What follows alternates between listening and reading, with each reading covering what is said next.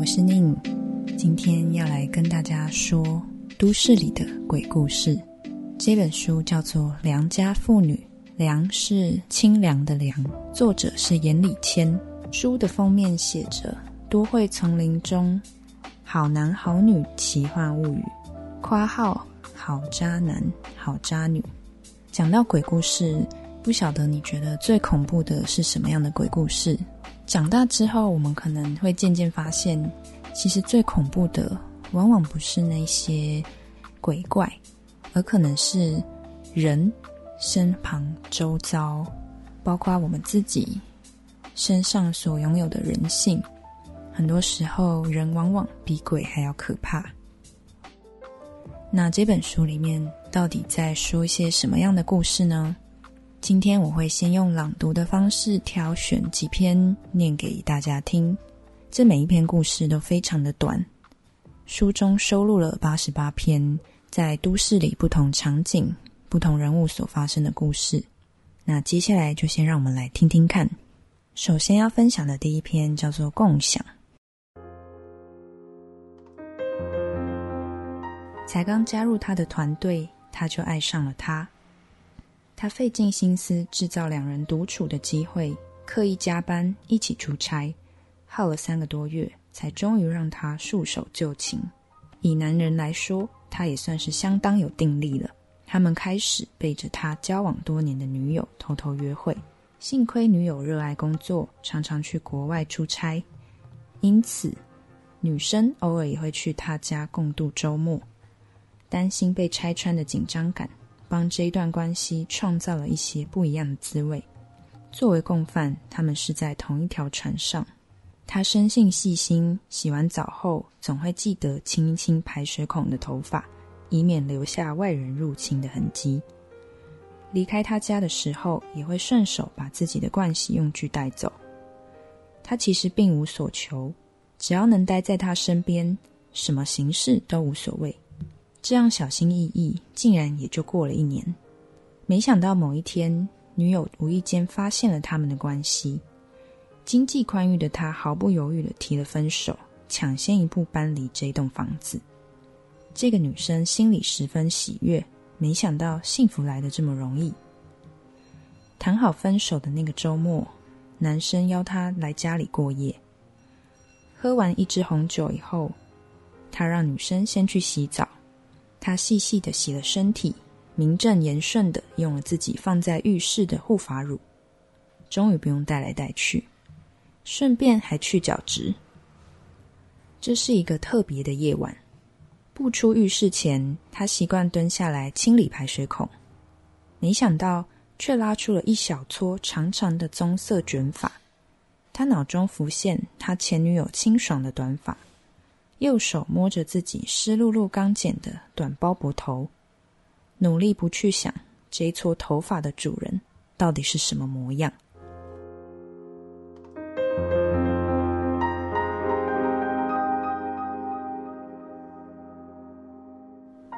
这一次，他终于真的要结婚了，大家都替他开心。几年前，他曾经也很接近过婚姻。那时的女友已经交往六年，大家都以为这个浪子终于遇到克星，还兴冲冲帮他在高级饭店办了一场极尽奢华的单身趴。没想到就在婚礼前一个月，他偷吃，前女友被抓到，准新娘气得立刻搬离他家，婚事当然也吹了。绝对不能再犯同样的低级错误。不止他每天对自己喊话。连老母亲也不知道偷偷去庙里求签拜了多少次。这么好的女孩，千万要让她进我们家的门呐！终于到了婚前一周，最后倒数七天，总算万无一失了吧？四个哥们约了他和新娘出来吃饭，说是有个礼物要送给她。为了祝福相交多年的好友，他们精挑细选买了一支琉璃。晶莹剔透的红花上飞舞了两只彩蝶，亚克力底座上头刻了一句吉祥话，还有新郎新娘的名字。新娘迫不及待地拆开包装，两个人的笑容却瞬间凝结在脸上。不知道是哪一个猪头还活在过去，把新娘的名字给成多年以前无缘的那一个。讽刺的正是那一句吉祥话：“百年好合。”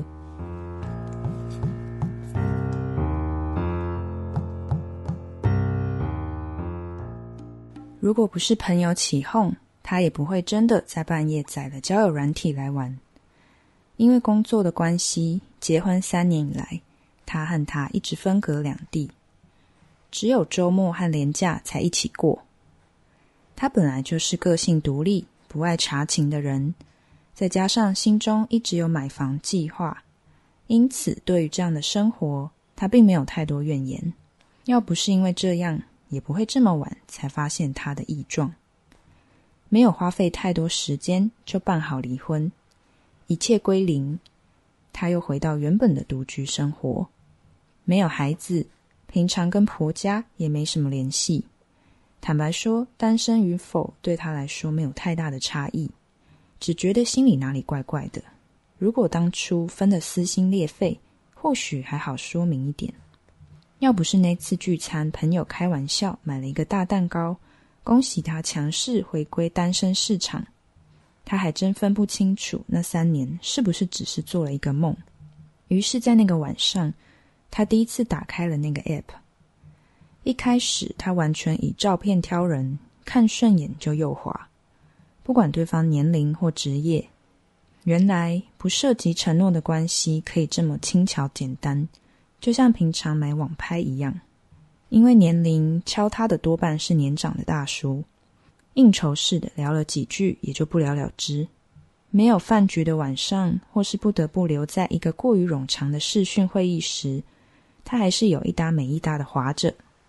直到某一天，一个不到三十岁的男生再次开启对话，他的热情攻势让他措手不及。没几天，他们已经在虚拟空间里交换了彼此的故事。他好奇问他怎么会对比自己年长的女人感兴趣，对方说：“我一直都比较喜欢姐姐啊。”就因为这句话，他满心喜悦的答应了他的邀约。他们约在最近很热门的咖啡店碰面。他还提早半小时过去排队，见了面发现他就像照片一样阳光爽朗，才聊没几句话就让他心花怒放。频率对了，年龄什么的也许真的不是重点。依依不舍的结束下午茶，男生提议明天下班后开车来接他去另外一间餐馆晚餐。女生轻推了一下他的肩，开玩笑说：“我朋友都要我小心一点。”你该不会想卖我保险吧？拜托，怎么可能啦！他大笑，一边盘算着明晚怎么把话题带到这一代新上架的几个物件上。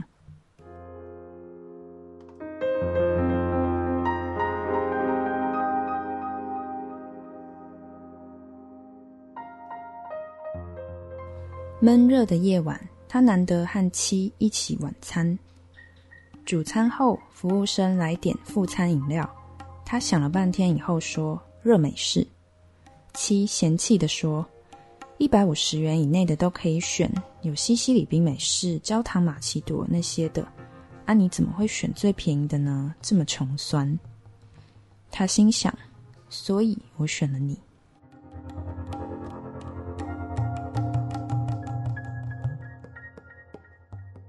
第一次见到他是在社区大楼的电梯里，他原本低头在看手机里七传来的讯息，一股舒服的香气突然飘进鼻腔，他不由自主的抬头，他礼貌的微笑，跟他一样到七楼，他开门进屋，七正在煮晚餐。你有遇到隔壁新搬来的那个女的吗？七从厨房大声喊。他哈了一声，假装没听到，心想：没见过这么适合短发的女人，下巴线条真好看。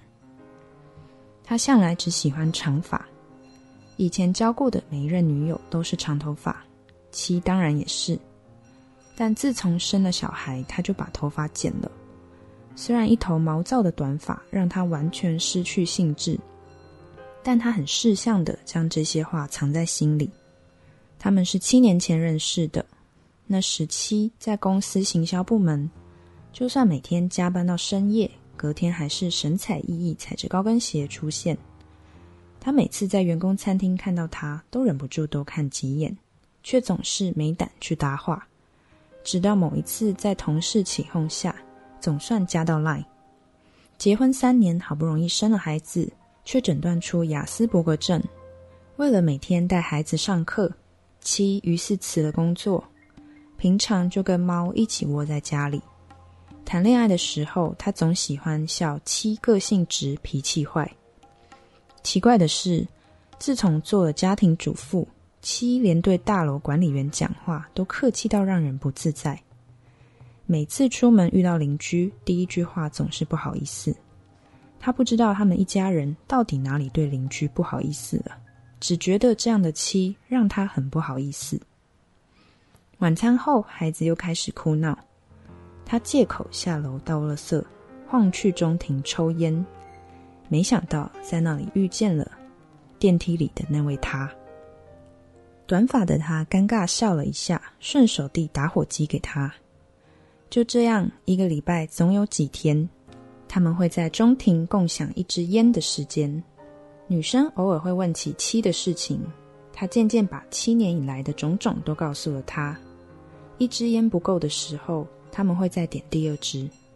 进入新的一季，他自告奋勇转调中部，却告诉七是老板指派的。虽然要学习自己打点生活。但久违的自由还是很让人悸动。某个年假前的周五，工厂提早收工，于是他没有跟七讲，就开车回家了。因为七的生日快到了，听了同事提醒，他买了一个小蛋糕作为惊喜。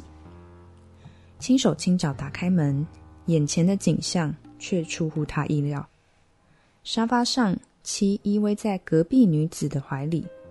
旁边还窝着猫，夕阳暖光静静的落在两个沉睡的身体上，那画面如此和谐，让他不知该如何反应。只有猫醒来，责备似的对他叫了一声，就跳下沙发走了。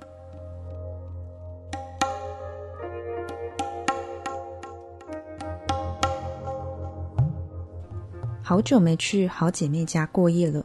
自从小孩出生之后，他的时间通通被占满。还在工作的时候，至少睡觉可以拥有自我；但成为母亲，就是真正的终身责任制了。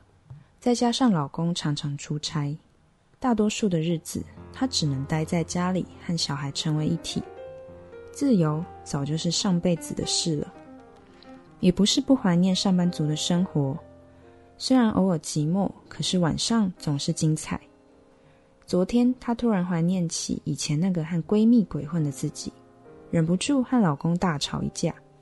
比起小孩，这家伙真是越看越讨厌，而且毫无学习能力。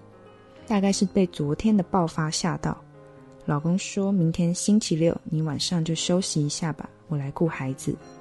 她化了淡妆，冲出家门，准备去闺蜜家一起好好看一部电影。闺蜜说：“我去洗个澡，你先休息一下哦。”她想，上班族也真是辛苦，难怪今天脸色特别差。和魔鬼的交易需要用灵魂来换取，为了生活，大家都不容易呀。闺蜜的笔电就放在客厅桌上，她突然想来查一下机票吧。明年过年约老公去日本玩个几天，她在公司肯定也受了不少委屈。打开笔电，哦，对了，要密码。她打了闺蜜的生日。身为多年好姐妹，她知道这个习惯。结果是错的，密码的提示跳出来，显示为老公生日。她下意识输入了自己老公的生日，Enter。哎呀，正想骂自己怎么这么蠢，又不是全世界都你老公的时候，那一瞬间。电脑解锁了。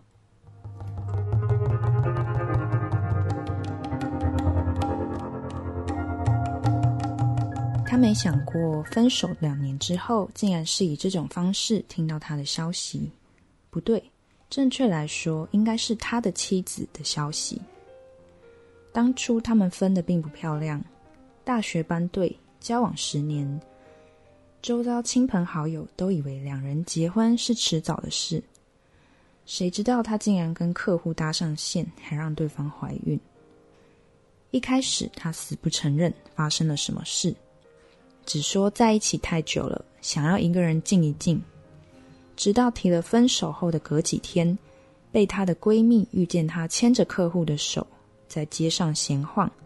这才在好友圈传开，顾及她的面子，她一句狠话也没说，却在冲动之下提了离职，窝在家里消沉了好一阵子，被闺蜜拉着爬山、上瑜伽、学画画，好不容易才变回人形。休息三个月后，他被之前的老板找去电商公司做客服，这是他从未尝试过的领域，因此非常犹豫。但闺蜜鼓励他。你连对那个渣男都可以好声好气了，有什么人不能对付？他想想也是，没想到就这样遇见了他的妻子。那是一笔婴儿背带的订单，买家以颜色不符预期的理由申请退货。他顺手一查订单，啊，竟然是他的妻子。这个名字他在脸书上搜寻过无数遍，一眼就认出来了。而这笔订单的收件人电话还留他的呢。离预产期还好几个月，现在就开始准备这些东西了啊！看看收件地址，分手后他果然还是搬离了那条巷子了。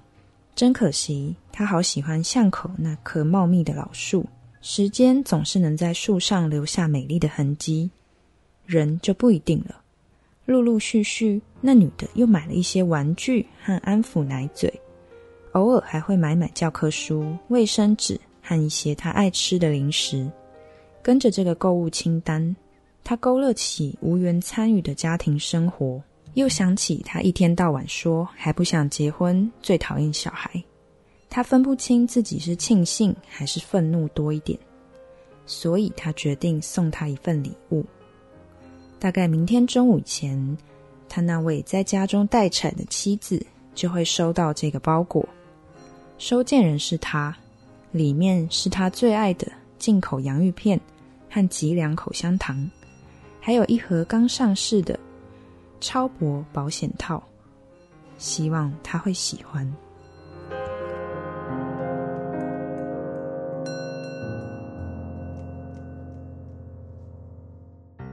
前面所挑选的这几篇故事，听完大概都会感觉到心凉了一截吧。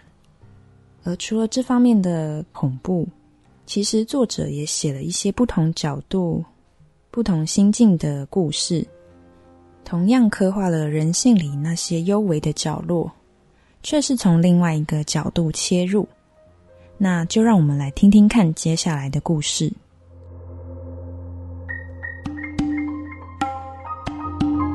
那是他的第一份工作，因此也是第一次失业。走出那一栋只待了半年的大楼。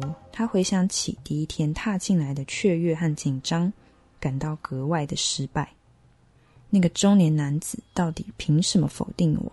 他根本不懂年轻人喜欢什么。他愤怒的想着，一边搭上公车，准备去演唱会现场和朋友会合。半年前买票的时候，他怎么样也没想到，这一天碰巧就是他在公司的最后一天，简直就是一份毕业礼物。热力四射的韩国少女，果然可以抚慰任何受伤的心灵。三首快歌过去之后，他感觉到那个自信的自己稍微回来了。没想到下一首歌的前奏才刚下，他竟然发现前方有一个特别突兀却又熟悉的身影。他呆呆的看着随音乐手舞足蹈的大叔，他戴着平常那副黑色胶框眼镜。稀疏的头发随着节奏在空中飘动，表情是他在办公室里从未见过的光彩明亮。那一瞬间，他发现自己再也不恨了。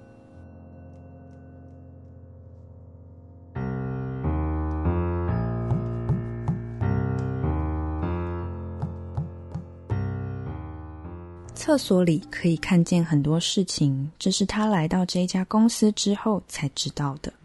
刚毕业没多久就拿到这个工作，他的父母都很开心。公司在市中心一栋高层大楼，上下共占五层。同一栋大楼里还有几家外商和上市公司。尽管只是一个小小的行政，但他觉得自己仿佛来到世界的中心，每天都值得打卡。一大早要从遥远的郊区通勤上班，中午得跟同事一起吃饭聊天，回到座位之后又要开始下半场的工作。上班还没几天，一到下午就昏昏欲睡的他，已经吃完了一整包的口香糖。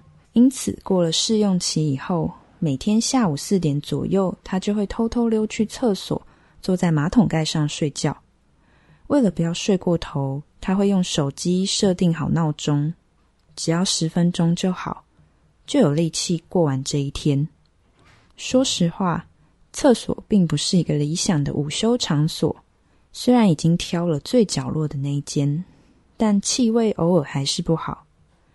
他怀疑这间公司的女员工压力都很大，肠胃过于虚弱。真羡慕有烟瘾的同事，总能名正言顺的下楼吹风透气。某天，当他的秘密午休结束时，推开门来，就看到一个女人正对着厕所镜子梳头。女人约莫三十多岁。一头黑直发，长至胸前，衬得皮肤更显白皙。头发梳了一遍又一遍，尽管已经非常整齐了，却没有要停下来的意思。女人的表情实在太过震惊，他隔着一个洗手槽慢慢洗去手上的泡沫，忍不住偷看了好久。这时，隔壁部门的同事进来，跟他打了招呼。约好明天要一起去订附近新开的手摇饮外送。整个过程，那个女人就像存在于一个独立的时空，眼神丝毫没有从镜子飘走。回到座位，她想了好久。隔天午餐时，忍不住问了比他更早进公司的同事。同事说自己也看过那个女人好几次，每次都在角落安静的梳头。这时正好主管经过。停下来说：“那女的很有名啊，听说她是楼上某间公司老板的女朋友。老板不敢离婚，所以被找进公司当助理，每天都会跑下来梳头。反正上班时间也不需要做什么。他的工作是下班之后才开始啦。”另一个同事马上接话：“八卦可以在最短时间内聚集群众。”周遭的同事纷纷加入话题。分享自己听过的各种续集。有人曾在电梯里遇见他们，猴急的老板掐了他屁股一下，以为没人发现。有人说看过老板娘来公司骂人，场面说多尴尬就多尴尬。还好不是只有我看到。他心想，那天下午主管外出开会，他又拿着手机进厕所午睡，睡了好久，突然惊醒，发现自己刚刚忘记调闹钟。一不小心，经过了半小时，他赶紧冲出厕所，却发现那个女人恶狠狠的站在门口，冷冷的对着他说：“你们都在背后说我的坏话，很好玩吗？”他吓得说不出话，想要拔腿就跑，脚却沉沉的粘在地上。这时，突然手机震动响起，他坐在马桶盖上，猛然睁开眼睛，拿起手机一看。原来才睡了十分钟，原来只是个梦。推开门出来，发现那个女人又站在那里梳头。只是这一次，女人的视线从镜子里对过来，眯着眼朝他浅浅的一笑。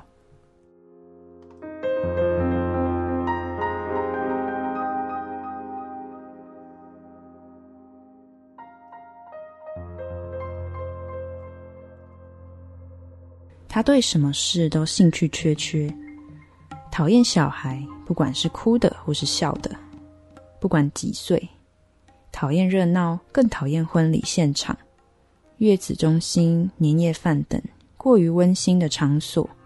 就连公司举办团康活动，他都是第一个背着防水黑色电脑包，冷眼离开现场的人。我不适合这么欢乐的场合，他总这么说。因为业绩好，主管也拿他没办法，反正大家都不喜欢这种活动，只是大部分的人会装，但他连装都懒。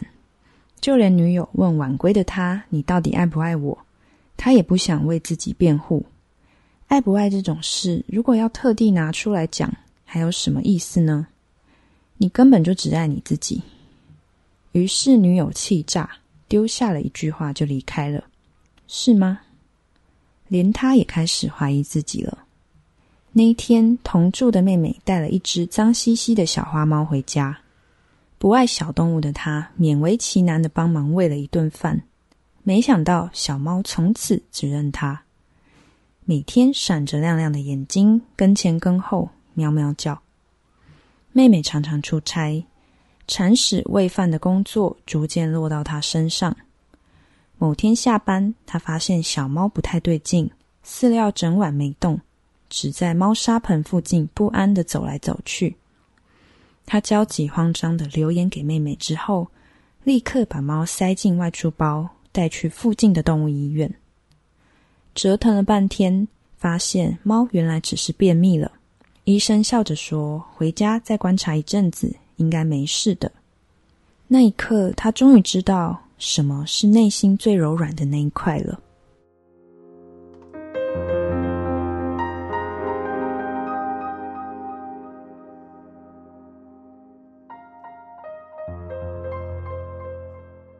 他常常回想起十岁那一年，安亲班放学回家的路上，爸爸买了一只香草巧克力双麒麟给他。那个下午好甜，好香，整个人轻飘飘的，像是被捧在手心上的小公主。那时的他还不知道，长大以后的自己和那些形容词完全搭不上边。特别是丈夫生病之后。她每天急急忙忙往返于医院和公寓，状况好的时候才能在医院的中庭喝一杯热茶。不能说不伤心，但是当人真的离开之后，她反而松了一口气。他们没有孩子，所以只有她和猫一起安静生活。偶尔还是会想起丈夫，特别是在夜晚。这种时候，猫总是像装了雷达一样。瞬间移动到她的身旁。当初是丈夫坚持要养这只猫的，她怕过敏，抵抗了好一阵子，最后才同意带猫回家。丈夫好爱猫，临走之前还不忘交代要带它去年度健康检查。为了打发一个人的假日时光，他去参加社区大学的歌唱班，偶然认识了他。那歪嘴邪笑的样子如此熟悉，让他失眠了一整晚。不到三个礼拜，他就搬进他家了。说真的，他并不在乎他有别的女人，毕竟他不是非得要再和另一个人白头偕老。但喝酒打人又是另一回事了。每次暴力之后，他就会夺门而出，只剩他和猫呆坐在家里，有时候一下午。有时回过神来已经半夜，他以为生活就是这样了。直到那一天，他从市场买菜回家，才走进巷口就感觉不对劲，干涩涩的预感推着他前进。一看，那个以极难看的姿态瘫软趴在地上的是他。家里没有人，那一天他又喝得烂醉，整件事很快就以意外坠楼结案。但他难以释怀，好想知道最后那几个小时他不在的时候到底发生了什么事。家里没有人，也没装监视器，就只有猫会知道了。于是他辗转联络上一位网络上很有名的宠物沟通师，传了猫的照片过去。过了一阵子，他终于收到回应。沟通师说：“猫告诉他。”我答应过爸爸，我会好好保护你哦。沟通师模仿猫咪的语气，轻快的说：“我是不是很棒啊？爸爸都说我是全世界最棒的猫哦。”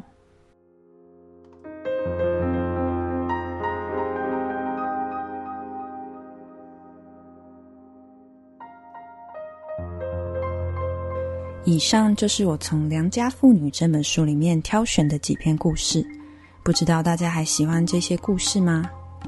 不知道大家会不会感觉到有一点熟悉，或是觉得好像哪里似曾相识？如果没有的话，是非常值得庆幸的事；如果有的话，也希望大家可以跟身旁的人安然共处。很多事情。往往是在后来，我们会发现，真的不是表面所看到的那样。那实际上暗地里又到底是怎么一回事？如果能够不知道的话，或许是一件幸福的事。如果哪一天不小心知道了，希望我们也可以带着那些秘密，仍然继续过自己的生活。如果说这是在都会里的鬼故事。或许我们正在学习的，就是如何在生活里能够跟鬼和平共处，而这些鬼不一定是其他人，有时候也可能是发生在自己身上。内心的妖魔鬼怪闯出来的时候，就可能发生各种光怪陆离的事情。在听着的时候，可能会觉得很荒谬、很奇特。一旦真的发生在自己身边的时候，那一刻的我们，可能也会不知道如何反应，或者哭笑不得吧。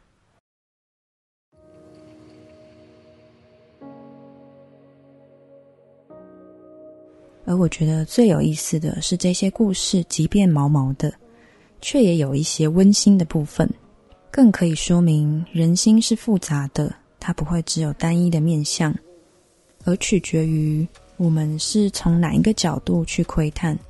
我们是否掌握了多元的层面，以及最终我们想留下的又是哪一个部分？这也决定了我们看待世界、看待周遭、看待身边旁人、看待自己的方式。